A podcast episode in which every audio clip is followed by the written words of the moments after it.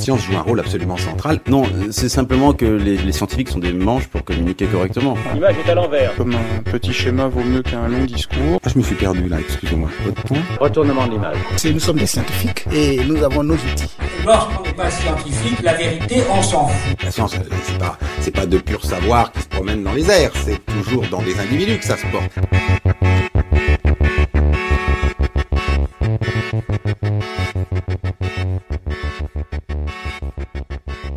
Vous êtes sur Annick FM 93.1 à l'écoute de Recherche en cours. Bienvenue à vous. Cette émission aujourd'hui ne sera exceptionnellement pas présentée par Jean-Marc Galland, Marie-Catherine Mera et Alexandra D'Imperio, mais par nous. Et qui sommes nous? Nous sommes les étudiants du diplôme universitaire de médiation scientifique innovante, dont Jean-Marc est le directeur. Nous avons été 20 personnes à travailler pour vous concocter cette émission qui regroupera des chroniques, des agendas, des revues de presse, mais aussi une interview. Cette émission a été enregistrée par Zoom et j'espère que la qualité sonore vous conviendra. Je vous laisse sans plus attendre avec la première revue de presse qui vous parlera d'environnement.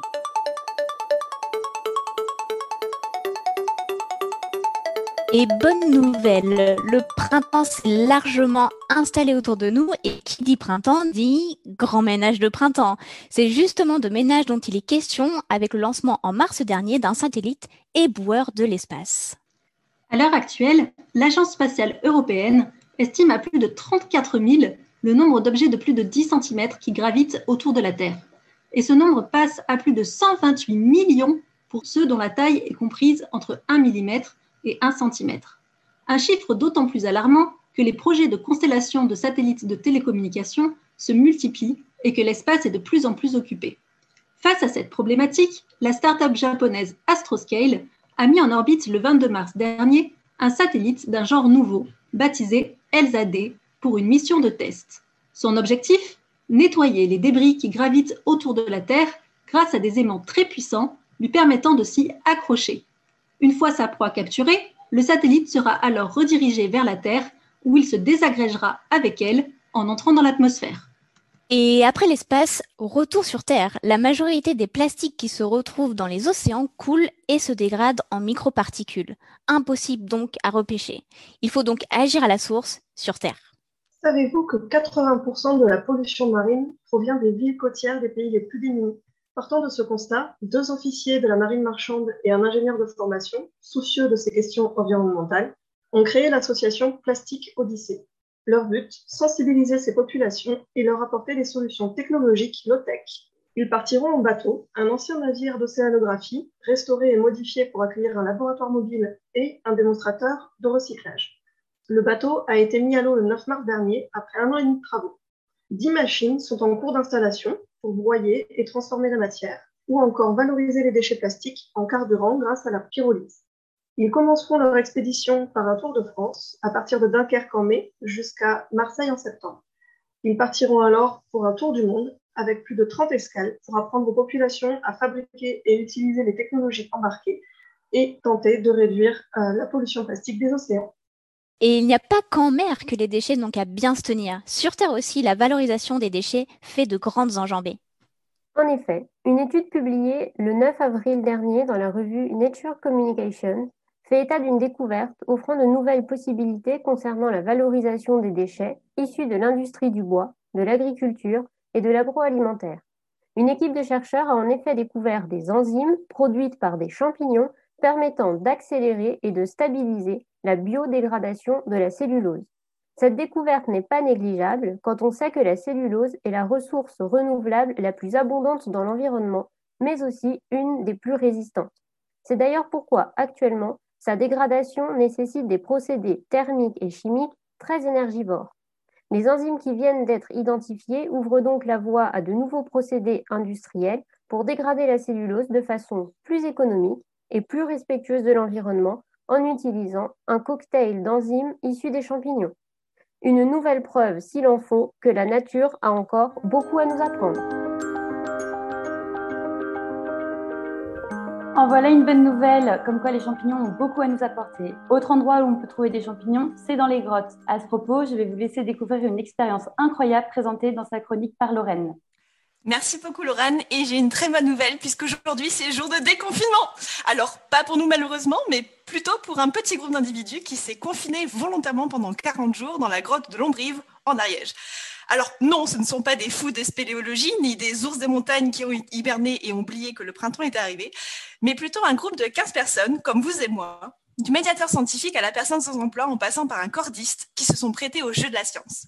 Cette expédition scientifique, nommée Deep Time et dirigée par Christian Klott, a été pensée après le deuxième confinement en octobre et vise à évaluer comment des membres d'un groupe évoluent et s'adaptent dans un nouvel espace, mais également à comprendre comment on peut travailler en communauté lorsque l'on perd la notion de temps. Parce que oui, ces spéléologues en l'herbe ont été coupés de la lumière du soleil, mais également de toute notion de temps. Donc pas de réveil, ni de téléphone, ni de montre pour vous rappeler que si vous ne partez pas maintenant, vous allez rater l'heure du couvre-feu. Pendant ces 40 jours, on a pu avoir quelques informations de Christian sur comment ça se passait là-bas, en fonction de ses cycles de veille et de sommeil. Ah oui, parce que du coup, comme il n'y a plus de jour ni de nuit, on parle de cycle de veille et de cycle de sommeil.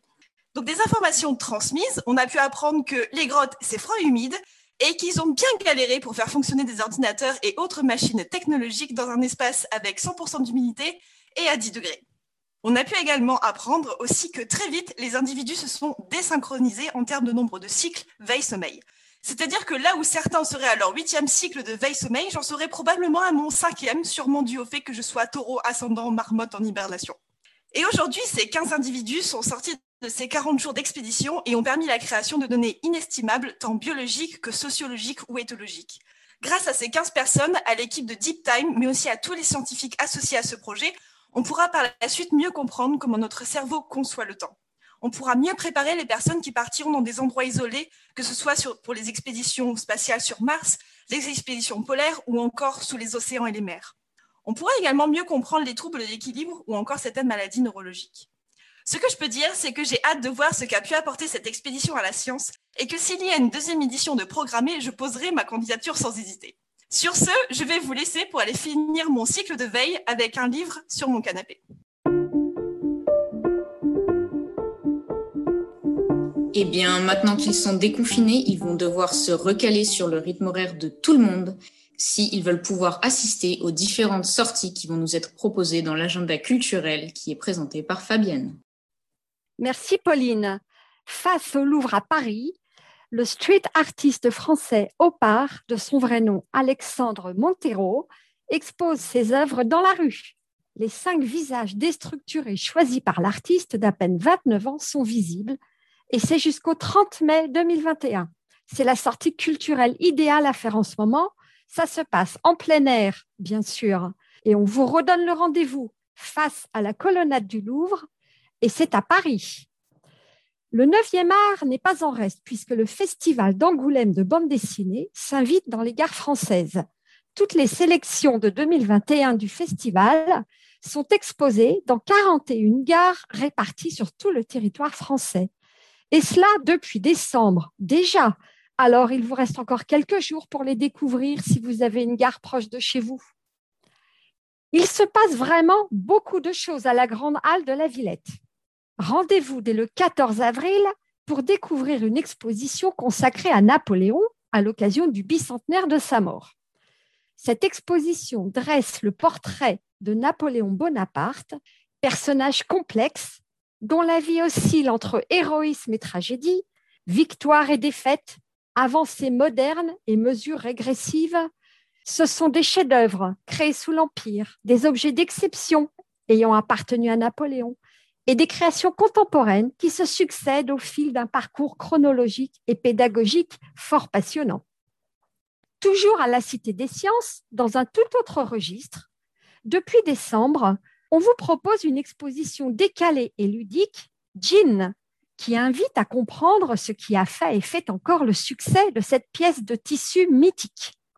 Tout cela dans un décor évoquant un grand atelier industriel de couture avec des espaces thématiques, des jeux, des manips à faire et des films immersifs. Et enfin, pour notre plus jeune public à la Cité, l'exposition Espion est prolongée jusqu'à l'été 2021 vu son immense succès depuis son ouverture. Pour rappel, dans cette exposition ludique accessible dès 12 ans, vous vous mettrez dans la peau d'un agent du Bureau du renseignement, la DGSI, pour mener une enquête secrète pour le président. Toutes ces expositions sont bien sûr en ligne, confinement oblige. Alors, à vos clics Ça donne envie de s'évader toutes ces idées de sortie. Et maintenant, pour encore plus d'évasion, on va retrouver la chronique de Cristal. Oui, merci Laurane. Alors moi, ces derniers temps, j'en ai plutôt marre de rester chez moi. Je suis étudiante, semi-confinée depuis plus d'un an. J'ai super envie de voyager, de partir à l'autre bout du monde, peut-être même encore plus qu'avant. Et pour toutes les personnes qui se sentent comme moi, eh bien, il y a peut-être une opportunité de partir loin, mais alors vraiment très loin, jusque dans l'espace. En effet, il se trouve que l'ESA, l'Agence spatiale européenne, a lancé sa campagne de recrutement pour devenir astronaute. Si vous êtes intéressé, vous avez jusqu'au 28 mai pour postuler si vous répondez à certains critères de sélection. Alors, personnellement, je n'ai pas encore de master ni de doctorat en sciences, je ne suis pas médecin ni pilote, mais si cela est votre cas, que vous parlez un anglais courant et que vous avez déjà eu une expérience professionnelle à responsabilité pendant au moins trois ans, alors cela peut peut-être faire votre bonheur. Moi qui me suis toujours intéressée à l'espace et à l'astronomie, cette annonce a ravivé mes souvenirs d'enfance où je me voyais déjà marcher sur la Lune, aller voir les étoiles et vivre dans un vaisseau spatial. Et je crois qu'encore aujourd'hui, c'est un rêve qui est partagé par beaucoup d'enfants. Quand on se projette comme ça dans un métier, peut-être qu'on idéalise un petit peu euh, au passage, c'est important de pouvoir s'y identifier parce que cela peut devenir un élément déclencheur de motivation pour réussir à faire de son rêve une réalité par la suite. Cette année, l'ESA recrute également des astronautes présentant un handicap physique. Une première qui ouvre grand la voie sur les carrières de parastronautes et qui, je l'espère, permettra à beaucoup d'enfants de se sentir représentés dans ce corps de métier. En attendant, si comme moi, votre parcours ne fait malheureusement pas l'affaire pour postuler, sachez tout de même que des vols touristiques dans l'espace sont prévus dans un futur proche par la compagnie Virgin Galactic. Des vols pour lesquels les tickets sont mis en vente pour la modique somme de 250 000 dollars, soit environ 210 000 euros.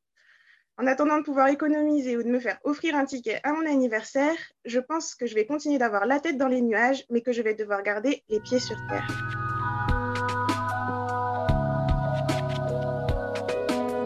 Merci Cristal pour cette chronique intéressante. Je l'espère aussi, l'ISS sera ma prochaine destination vacances. Maintenant, changeons de sujet et d'ambiance. Nous allons passer à notre interview du jour. C'est un gros morceau de notre émission qui arrive et qui traitera de la mémoire traumatique. Sans plus déflorer le sujet, je laisse l'équipe en charge de l'interview prendre la suite. Nous recevons aujourd'hui euh, Marie Guélec-Larue, psychologue spécialisée dans la mémoire traumatique, qui travaille pour l'association Women and Children Safe. Depuis 2014, cette association vient en aide aux femmes et enfants victimes de violences en leur proposant une prise en charge pluridisciplinaire.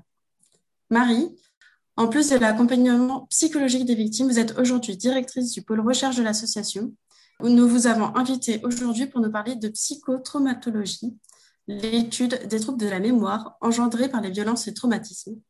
Est-ce que vous pourriez d'abord nous en dire un petit peu plus sur Women Safe et euh, sur euh, votre, approche euh, dans cette association. Ok, alors Women Safe and Children Safe, c'est une association qui est créée depuis 2014 euh, elle a été co-créée par Frédéric Martz, la directrice de Women Safe, et Pierre Foldes, qui est cofondateur, qui est aussi chirurgien urologue. Ces deux personnes, en fait, ont basé leur association sur l'idée de la pluridisciplinarité. L'idée que quand des victimes tapent à notre porte, elles puissent être reçues dans différentes euh, catégories de, besoins qu'elles peuvent avoir, euh, des besoins médicaux, des besoins juridiques, euh, des besoins psychologiques, tout un tas de, choses qui pourraient les aider et sur leur parcours de réparation.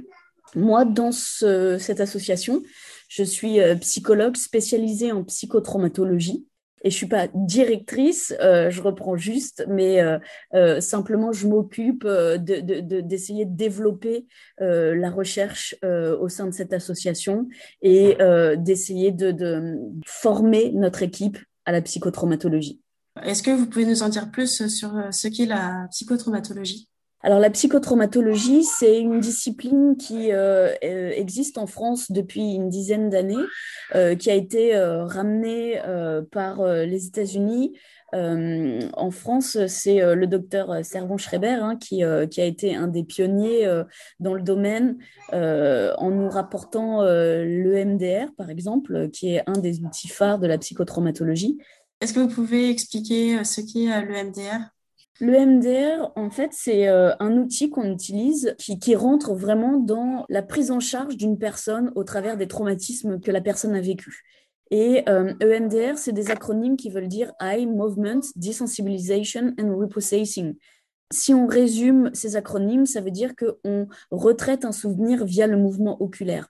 Mais le dire comme ça, c'est assez réducteur au vu de tout ce que le MDR a pu euh, maintenant développer en termes de compréhension neurologique euh, dans, les traumatismes euh, que, que, les personnes peuvent vivre. Donc, on n'est pas juste dans du retraitement de souvenirs, on est dans de la compréhension globale d'un traumatisme et comment aider la personne à pouvoir se réparer suite à un traumatisme qu'elle a vécu. D'ailleurs, est-ce que vous pouvez nous en dire plus sur ce qu'est la mémoire traumatique? La mémoire traumatique, c'est un concept qui a été euh, développé notamment par euh, Muriel Salmona, qui est euh, une grande psychiatre française. Muriel Salmona, elle parle du fait que quand on vit un traumatisme, c'est-à-dire un degré de stress très important, soudain, brutal, nos capacités psychiques euh, à pouvoir gérer en fait euh, tout l'impact sensoriel qui, euh, qui, qui, vient, eh bien notre, notre cerveau bloque, a du mal à pouvoir gérer tout ça et ça va avoir tendance du coup à dysfonctionner dans l'encodage du souvenir qui se présente à nous. Et ce dysfonctionnement peut entraîner ce qu'on appelle une mémoire traumatique, à savoir que au lieu d'avoir un souvenir qui va avoir du sens, qui va avoir une compréhension à la fois émotionnelle, sensorielle, cognitive de ce qui est en train de se passer, on va avoir un souvenir euh, qui va être très fragmenté et qui va venir s'encoder dans la mémoire implicite et non pas dans la mémoire explicite à laquelle on peut se référer consciemment ça va s'encoder dans la mémoire implicite en termes de fragments traumatiques bruts. Donc, en clair, euh, une mémoire traumatique, c'est ce qu'on appelle les flashbacks. Par exemple, euh, j'ai été agressée dans le métro, ben, je vais avoir des images qui me reviennent de cette agression. Je vais avoir euh, des sensations qui me reviennent de cette agression. Et tout ça, ça va être à l'état brut. Donc, je vais avoir l'impression de revivre les choses sans avoir le contrôle de ce qui est en train de se passer. Ça, c'est ce qu'on appelle la mémoire traumatique. Et est-ce que ça peut aller jusqu'à des pertes de mémoire, euh, comme on entend souvent parler d'amnésie en fait euh, après une agression? Là-dessus, ce que je peux vous dire, c'est que euh, on a tous une fenêtre de tolérance au stress que l'on peut subir. Plus le stress est important, euh, plus on va aller euh, en dehors de notre fenêtre de tolérance et du coup, ça va aggraver notre capacité à pouvoir fonctionner normalement. Euh, si je vous résume rapidement, notre cerveau aujourd'hui, grâce à l'apport des neurosciences, notre cerveau se découpe en trois parties. La partie la plus primitive, ça va être le cerveau reptilien, responsable de la motricité involontaire. Au milieu de notre cerveau, on a le cerveau émotionnel qu'on appelle aussi système limbique, qui est le responsable euh, du centre des émotions, mais aussi de la gestion du danger. Et tout en haut du cerveau, c'est la partie la plus évoluée qu'on appelle le néocortex. Et cette partie-là de notre cerveau nous permet de comprendre ce qu'on est en train de se dire là maintenant, au moment de l'interview, nous permet de pouvoir analyser, nous permet aussi de pouvoir nous référer à notre mémoire explicite, la mémoire qui contient toute notre base de données, tout ce qu'on a pu apprendre dans notre passé, qu'on a pu comprendre, etc. Ça nous permet aussi de savoir quelle heure il est, où est-ce qu'on est. C'est en fait c'est tout ce qui nous permet d'avoir conscience de nous-mêmes et du monde au moment où on est en train de le vivre et de pouvoir réfléchir dessus. Plus le stress est important, plus notre néocortex va être entravé. Pourquoi? Tout simplement parce que c'est la partie la plus énergivore de notre cerveau. Mais celle qui est la plus coûteuse en énergie. Donc, en, stade de, de, survie, si un danger est vraiment très grave, ce qui est important, c'est n'est pas de réfléchir intelligemment, ce qui est important, c'est de se sauver la vie. Donc, mmh. c'est plutôt de partir en courant ou d'être capable de se défendre face au danger. Et là, il faut que la réflexion soit extrêmement rapide. Il ne faut pas qu'elle soit poussée, il ne faut pas qu'on ait un temps de réflexion trop long. Donc, le néocortex, à ce moment-là, plus le danger est important, moins le néocortex, finalement, va être interrogé pour analyser la situation et plus on va rentrer dans les deux autres cerveaux qui sont plus primitifs, le cerveau émotionnel et le, cerveau reptilien. Donc, l'idée, c'est que plus je vais avancer dans une intensité traumatique, dans un stress traumatique, moins je vais être capable de pouvoir comprendre ce qui se passe et ça va avoir des vraies altérations sur l'encodage de mon souvenir. Et donc, on va parler, quand le stress est vraiment très avancé, d'amnésie traumatique ou d'amnésie dissociative. Et ça, c'est l'idée qu'il y a des fragments que je ne peux pas encodé de manière normale. Donc, ça va rester dans ma mémoire implicite, la mémoire à laquelle je n'ai pas accès consciemment. Et ça explique le pourquoi certaines victimes, au bout de un an, au bout de dix ans, au bout de vingt ans, peuvent se rappeler de choses très graves. Et c'est pas des mensonges, c'est pas des idées euh, absurdes qu'elles formulent, c'est tout simplement le réveil d'une mémoire implicite, d'un fragment traumatique qui a été stocké dans la mémoire implicite. Qu'est-ce que ça implique en fait pour euh, les victimes de se rappeler euh, aussi longtemps après en fait de ces événements? Déjà, un, c'est très compliqué pour la victime parce que euh, la plupart des, personnes vont avoir tendance à dire elle ment, etc., etc. C'est pas possible, elle devait s'en souvenir. Eh ben non. Aujourd'hui, les recherches, encore une fois en neurosciences, prouvent que non. L'amnésie traumatique ou dissociative est réelle et vraiment se voit sous IRM fonctionnel. Deuxièmement, euh, pour la victime, c'est donc euh, la première choquée de ce qui peut lui apparaître. Euh, il faut savoir que quand cette mémoire traumatique se révèle, elle se révèle pas globalement comme un film qui se déroulerait de A jusqu'à Z. ça va être fragmenté. Donc il y a des événements qui vont pouvoir lui revenir, mais dans le désordre. la personne va pas pouvoir toujours savoir qui, par exemple, lui a fait du mal. Elle a juste les sensations, les impressions, etc. Donc ça, c'est très compliqué pour une victime. Et puis, bah, l'autre problématique, c'est au niveau juridique. Mais ça, c'est mes collègues euh, euh, dans notre association qui, portent ce pôle-là. Je, suis juste leur porte-parole aujourd'hui pour dire que au niveau juridique, c'est compliqué parce que notre justice se base sur des preuves presque immédiates. Et euh, bah, quand il y a de l'amnésie traumatique, bah, on imagine bien qu'au bout de dix ans, prouver qu'on a été agressé, ça devient compliqué. Et, donc, c'est un préjudice réel pour les victimes. Un petit peu plus tôt, vous disiez qu'on pouvait euh, prouver euh, par IRM.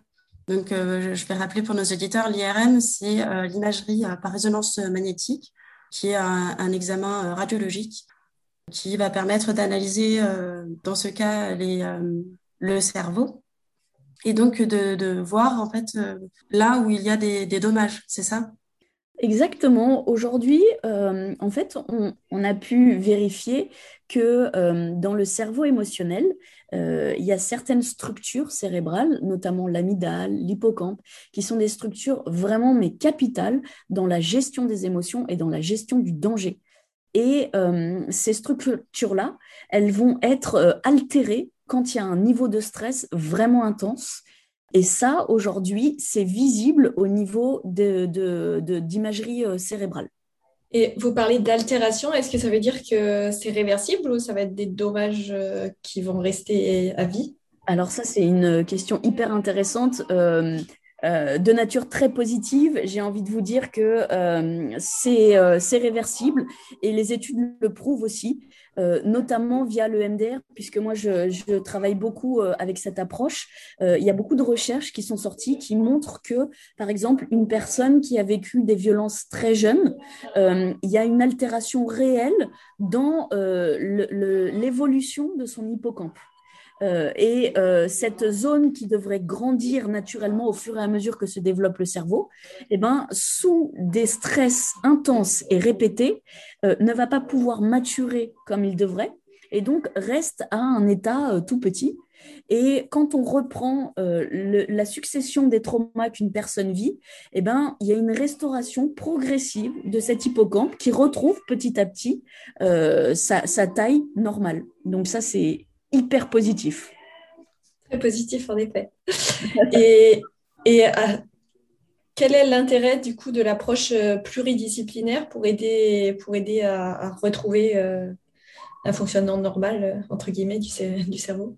Pour moi, elle me semble capitale parce que un traumatisme, ça fragmente une personne. Et donc, une victime qui pousse les portes de, de Women Safe est elle aussi fragmentée dans son vécu psychique et corporel. Et euh, le, fait qu'il y ait différentes disciplines qui sont là pour accueillir sa parole, euh, ça, amène aussi à cette personne à pouvoir petit à petit se réunifier. Donc la personne qui ne savait pas que en fait les douleurs qu'elle ressent par rapport, euh, je ne sais pas, on va dire par rapport à toute la, la zone ovarienne, bah, cette victime-là, elle va apprendre grâce à la gynécologue que peut-être c'est des suites d'une agression qu'elle a vécue la personne qui ne savait pas qu'elle pourrait déposer une main courante, peut-être pas une plainte parce que ça fait dix ans que les faits se sont produits et que on n'arrivera pas à avoir suffisamment de preuves pour euh, faire condamner son agresseur, mais le simple fait de savoir qu'il y a une main courante qui peut être posée et que cette main courante, si l'agresseur reproduit d'autres faits, va finir par être condamné, ça c'est hyper positif et ça permet aux victimes de sortir de l'impuissance. Il y a aussi toutes les activités qu'on va proposer euh, dans l'ostéopathie qui va permettre à la victime de pouvoir s'ancrer plus dans son corps et comprendre plus comment fonctionne son corps, comment fonctionnent ses ressentis. Les rendez-vous psychologues qui font beaucoup de psychoéducation. Nous, avant tout, quand on reçoit une victime, on transmet notre savoir euh, en espérant que ça va parler à la personne et qu'elle va reconnaître ce qu'elle ressent, ce qu'elle vit au quotidien, de manière à sortir de la culpabilité. Donc vous voyez, tous ces différents professionnels vont jouer un jeu, chacun à leur niveau, pour faire en sorte que la personne sorte de la culpabilité, sorte de l'impuissance et petit à petit retrouve l'énergie pour se reconstruire. Qu'est-ce qui, fait que la victime, euh, elle a ce sentiment euh, de culpabilité? Ce sentiment de culpabilité, a priori, il serait expliqué par le sentiment, euh, il serait directement lié plutôt par le sentiment d'impuissance. C'est-à-dire que le cerveau ne peut pas tolérer de se sentir impuissant face à une situation. Donc, quand on a été, par exemple, victime d'une agression euh, ou euh, euh, on est allé dans un parking, on a eu l'impression d'être suivi, mais en même temps, on ne s'est pas échappé, etc., etc., bah, du coup, va se mettre en place tout de suite ce sentiment de culpabilité avec l'idée de si j'avais écouté mon instinct, j'aurais fui et je me serais finalement sauvé de cette situation. Et ça, ça, permet au cerveau de pouvoir continuer sa vie. Parce que si le cerveau reste sur le fait que à tout moment, je peux subir ce genre d'agression, on va pas continuer à vivre parce qu'il n'y a plus d'espoir. Si on perd notre sentiment de sécurité au quotidien, on n'est plus capable de construire notre vie. On n'est plus capable d'avoir des projets. Donc, le cerveau va essayer de rééquilibrer ce sentiment d'impuissance avec l'idée de, bon, ok, c'est de notre faute, euh, mais à culpa, euh, mais d'un autre côté, ça explique que la prochaine fois, si je fais gaffe, ça devrait plus m'arriver. Et là, ça, ça, permet à ce cerveau de pouvoir continuer à faire des projets. Mais euh, je dirais à quel prix? Et c'est là que la thérapie est très importante, parce que la thérapie va venir changer ce dysfonctionnement créé par, son propre cerveau. On va expliquer à la victime qu'elle n'a pas besoin de se sentir coupable pour pouvoir se reconstruire.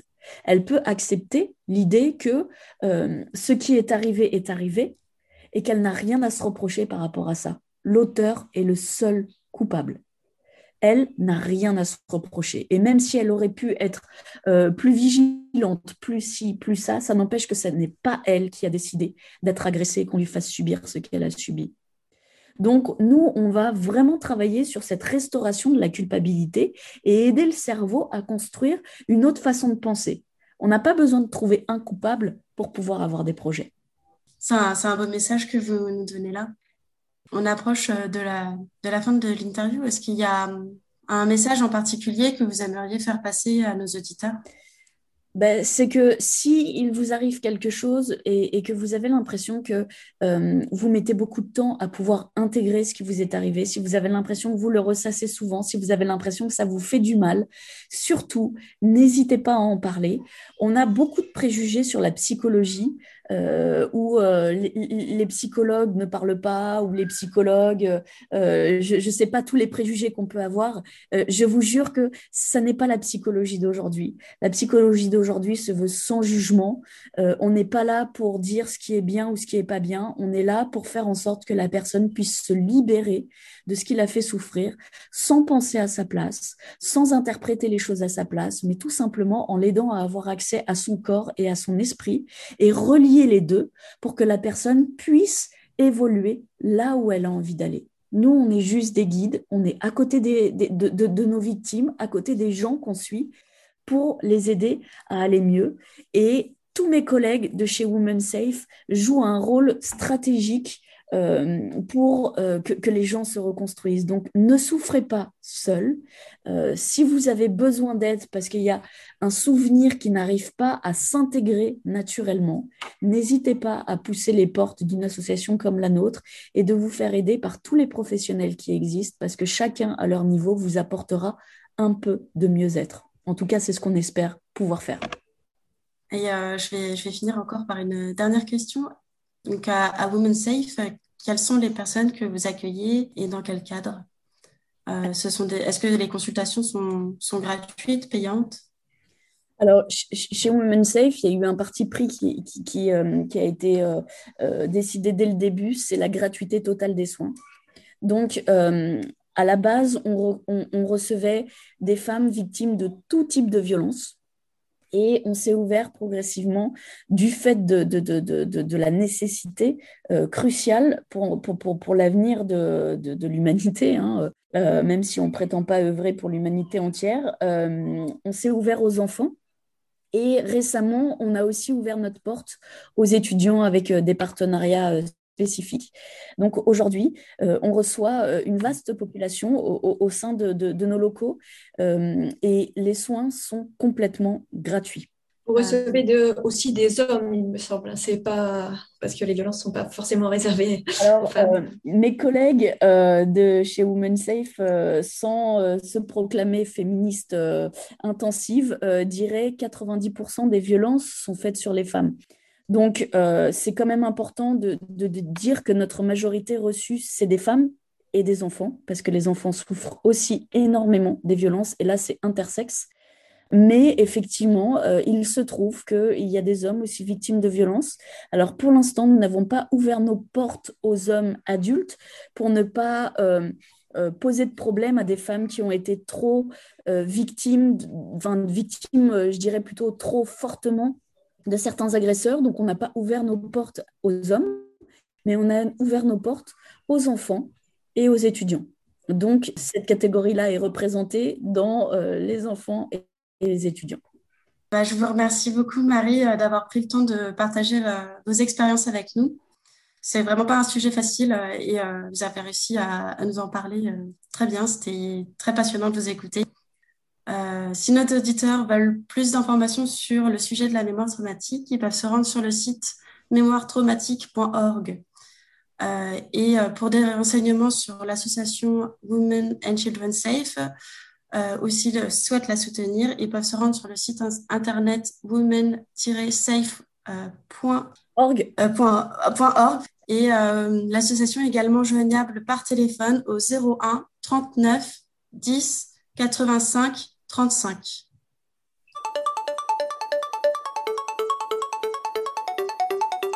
Encore merci euh, Marie Galec-Larue pour son intervention et bel exercice de concentration malgré les enfants qu'on entendait jouer derrière.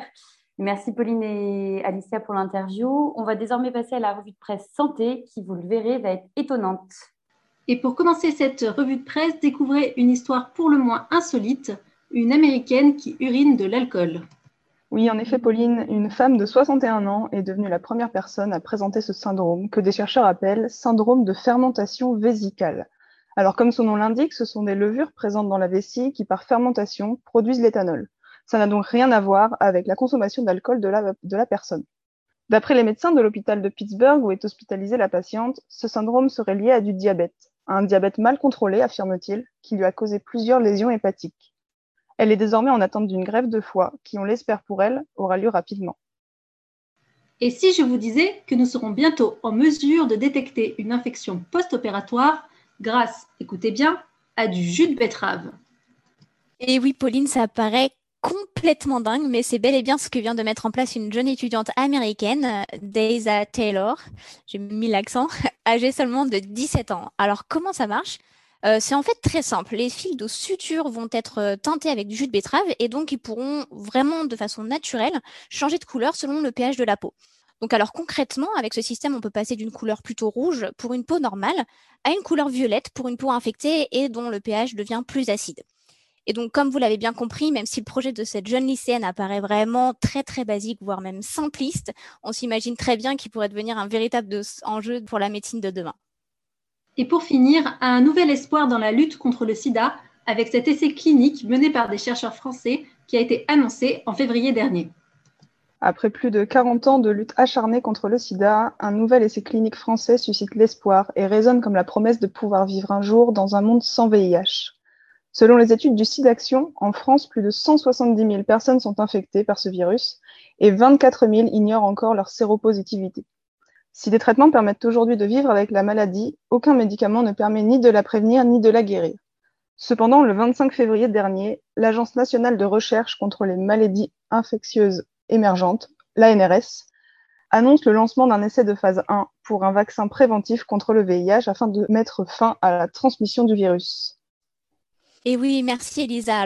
Concrètement, en quoi consiste euh, ce vaccin? Donc ce vaccin qui, rappelons-le, est un vaccin candidat, donc en phase de test, va reposer sur l'injection d'anticorps monoclonaux qui euh, ciblent spécifiquement des cellules clés de la réponse immunitaire que l'on appelle les cellules dendritiques. Donc euh, c'est d'ailleurs la première fois en fait qu'un vaccin vise directement ces cellules dans le cadre des recherches sur le VIH. Alors, c'est super de savoir que ce vaccin va activer les cellules dendritiques, mais concrètement, c'est quoi ces cellules? Alors en fait, elles vont intervenir euh, dans le déclenchement d'une réponse immunitaire. Et donc avec ce vaccin, il s'agit vraiment directement de diriger la réponse contre le VIH exactement au niveau de ces cellules, ces cellules qui sont les plus importantes pour l'éducation et l'activation euh, de notre système immunitaire. Donc euh, comme vous l'avez compris, cette étude on n'est pour le moment qu'à la première phase, la phase 1, qui vise à évaluer la non-toxicité du traitement dans un petit groupe de personnes. Et donc, c'est la première étape incluant des tests sur les humains. Donc, l'objectif est alors de, s'assurer de la sécurité de ce vaccin. Donc pour résumer, il s'agirait d'un vaccin préventif qui ne permet donc pas de, guérir, euh, du sida, mais de se protéger contre une potentielle contamination. Donc comme vous le savez tous, le sida est un problème de santé publique majeur, donc euh, ce nouvel essai représente vraiment un, réel espoir pour pouvoir prévenir et donc éradiquer euh, cette maladie. Un vaccin contre le VIH, en voilà qui sera une bonne nouvelle. J'espère que ça suscitera beaucoup d'espoir Maintenant, je vais vous laisser avec la chronique de Caroline qui va vous parler d'un célèbre titre de presse. Oui, Pauline, je me demande chaque jour, mais où va le monde? Je ne parle pas de la planète, mais du journal bien aimé que je parcours chaque matin. Rappelez-vous ce fleuron de la presse française qui est souvent comparé à des journaux comme le Spiegel, le Guardian ou le New York Times. Mais où sont les articles qui justifient de telles comparaisons? Prenons l'exemple de la campagne de vaccination contre le Covid. Elle commence le 26 décembre à une vitesse d'escargot. Très vite, les critiques se multiplient sur les plateaux télé. Quelles sont les raisons de cette lenteur? Le gouvernement avance des choix stratégiques qui laissent pantois. Très vite émergent d'autres pistes, le manque de préparation, une logistique défaillante et des protocoles sanitaires trop lourds. Bel sujet d'enquête. Mais pendant quatre jours, Le Monde ne publie aucun article sur le sujet, malgré le tollé qui se déroule dans les médias. Ce n'est que le 30 décembre que le journal se réveille. On est à 200 vaccinés en France contre 42 000 en Allemagne. Que nous dit Le Monde ce jour-là? Que l'opposition reproche au gouvernement la lenteur de la campagne de vaccination. Waouh, ça c'est un scoop. Il faut attendre le 3 janvier pour trouver d'autres articles sur le sujet il se résume à reproduire des avis de politiciens et d'institutions, et deux ou trois maires ont le droit de protester. Ailleurs, on fait bien mieux. Le 9 janvier, le Spiegel publie une enquête sur la commande de vaccins passée par la communauté européenne. Le journal retrace étape par étape les raisons du cafouillage qui explique la pénurie de vaccins. Il évoque aussi le rôle peu glorieux du gouvernement français qui avait insisté pour qu'on passe commande du vaccin de Sanofi alors qu'il était connu qu'il ne sera pas livré avant la fin de l'année 2021. Voilà du journalisme d'investigation. Est-ce que le monde creuse de son côté? Mais non.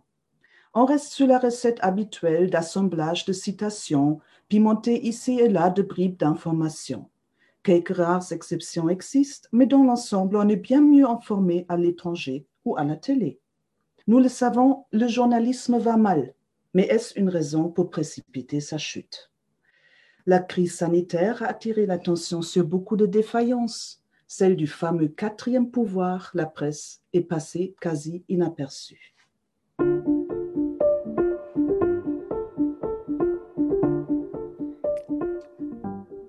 Merci Caroline pour cette chronique. Pour changer de type d'actualité, on va passer à l'agenda scientifique avec Fabienne pour découvrir plus d'événements, cette fois encore depuis chez vous.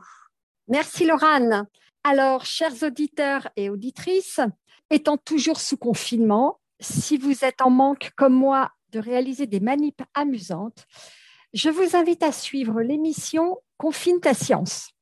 C'est sur le site de l'espace Pierre-Gilles de Gênes, ESPG, en live tous les vendredis en fin d'après-midi pour bien commencer le week-end et en replay si vous les avez ratés. Jeudi prochain, le 29 avril à 21h30, en live sur Twitch, la vulgarisatrice scientifique et autrice de bande dessinée Pellicci, avec deux L, accueillera deux personnalités de la médiation, à savoir Marie de la chaîne YouTube La boîte à curiosité et Sébastien du Sense of Wonder. Ils vont nous parler du système solaire et je vous le répète, ce sera sur Twitch TV slash Pellicci avec deux L. Enfin, le samedi 15 mai à 13h de Montréal et 19h heure de Paris, ne manquez pas l'événement TED, Université de Montréal, intitulé La vision dans toutes ses formes. L'événement aura lieu en ligne sur le site de l'université et avec huit vidéoconférences. C'est l'occasion parfaite de suivre cet événement canadien comme si vous étiez. Alors, plutôt que d'aller magasiner, voire même cruiser, suivez le TED et c'est sur ophtalmologie.umontréal.ca et c'est pas dispensieux. Voilà.